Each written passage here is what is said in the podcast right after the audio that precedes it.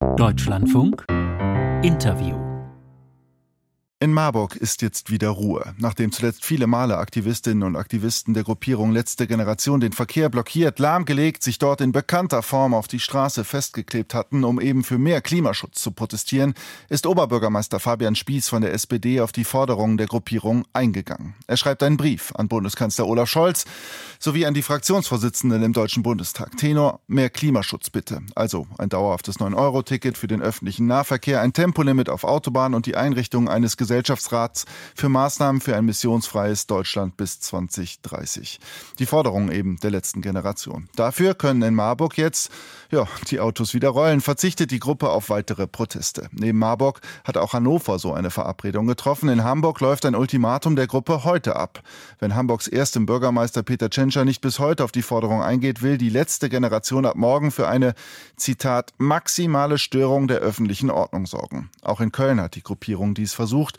Kölns Oberbürgermeisterin, die parteilose Juristin Henriette Reker, hat sich aber nicht darauf eingelassen. Sie ist jetzt am Telefon. Guten Morgen. Guten Morgen, Herr Kuttbauer. Frau Reker, handeln Sie in diesem Fall im Interesse Ihrer Stadt, wenn Sie nicht auf diese Forderung eingehen?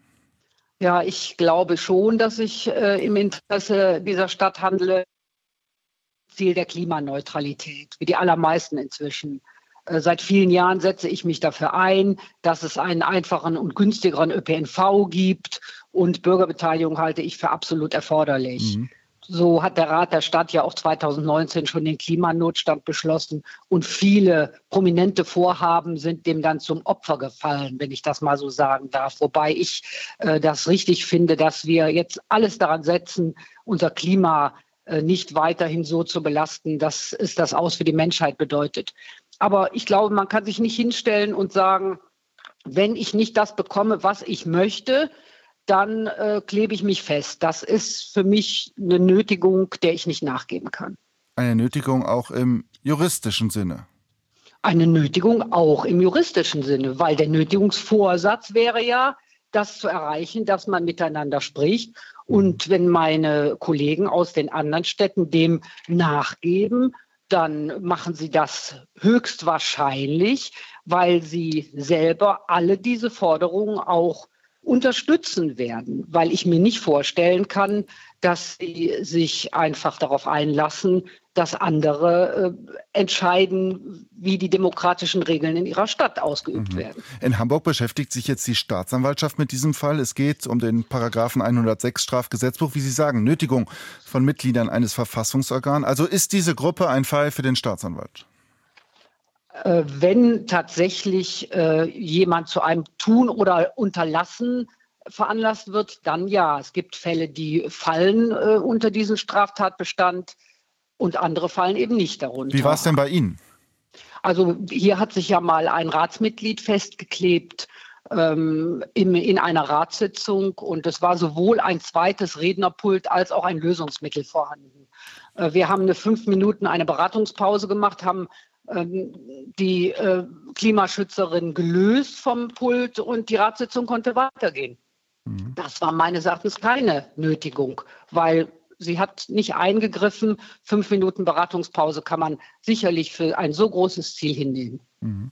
Jetzt ist es aber im Fall der Gruppierung der letzten Generation anders. Sie wollen die öffentliche Ordnung maximal stören. Ähm, sie haben ja auch dieses Angebot eines Burgfriedens erhalten. Das ist für Sie dann kein Erpressungsversuch? Also Erpressung ist es ja sowieso nicht, weil die kein Geld wollen. Mhm. Aber ähm, ich, ich bin gesprächsbereit, aber nicht unter diesen Umständen. Also man kann das Gespräch so nicht erzwingen. Es äh, ist ganz normal, dass man über solche Dinge spricht. Und ich bin auch der Meinung, dass äh, wahrscheinlich diese ja ähm, nationale Organisation der letzten Generation gar nicht äh, diese ganzen Maßnahmen, die Köln ergreift, äh, kennt. Und ich würde natürlich gerne Ihnen das mal darlegen, was wir eigentlich alles schon tun. Ich weiß nicht, wie weit die anderen Städte sind, aber wir fördern Lastenräder. Bei uns gibt es eine Dach- und Fassadenbegrünung. Wir haben einen Hitzeaktionsplan und einen Aktionsplan Klimaneutralität, 2035 allerdings. Aus dem entwickeln wir jetzt konkrete Maßnahmen. Wir stellen unsere Fahrzeugflotten auf Elektro um und äh, statten auch die Stadt mit Ladesäulen aus. Der Energieversorger hat mit der Bürgerinitiative Klimawende ein einen Vergleich äh, gemacht, dass also auch der Energieversorger klimaneutral wird bis 2035. Alles das scheint der letzten Generation gar nicht bekannt zu sein. Also ist das Ganze von Ihrer Seite aus, aus Ihrer Sicht eher kontraproduktiv, was Sie dort machen? Erweisen Sie der Sache einen ja, Bärendienst? Ja, es bringt gar nichts. Also gut wäre, äh, so wie wir es auch machen mit unserem Projekt Bürgerrat, der sich ja vom Gesellschaftsrat dahingehend unterscheidet, als er nur empfiehlt, in einem Bürgerrat solche Maßnahmen mitzugestalten. Das wäre sinnvoll. Können Sie das als Stadt dann einfach so abtropfen lassen? Ich meine, in Köln wurde auch immer wieder der, der Verkehr blockiert. Auch Ihr Rathaus wurde versucht zu besetzen. Sie haben das, die andere Situation ja auch schon angesprochen. Ja, also ich, ich finde, ähm, ein Gespräch ist absolut notwendig, aber nicht unter diesen Umständen. Was machen Sie denn, wenn es dann immer weitergeht? Ja, ich gehe eben davon aus, dass auch äh, hier dann das Prinzip Vernunft. Ich äh, setze ja immer auf die Einsichtsfähigkeit der Menschen, dass das Prinzip Vernunft gewinnt und man. Aber sehen Sie dafür einen Anhaltspunkt umsetzt. bei dieser Gruppe? Entschuldigung, wenn ich Sie da unterbreche. Gar nicht schlimm, Herr, Herr Küpper. Ich denke, das ist eine Frage der Zeit, wenn man sieht, dass man mit der Methode, die man anwenden will, nicht weiterkommt. Und wenn man wirklich weiterkommen will, wenn es nicht darum geht, sich selber in Szene zu setzen, dann kann man das sicherlich machen.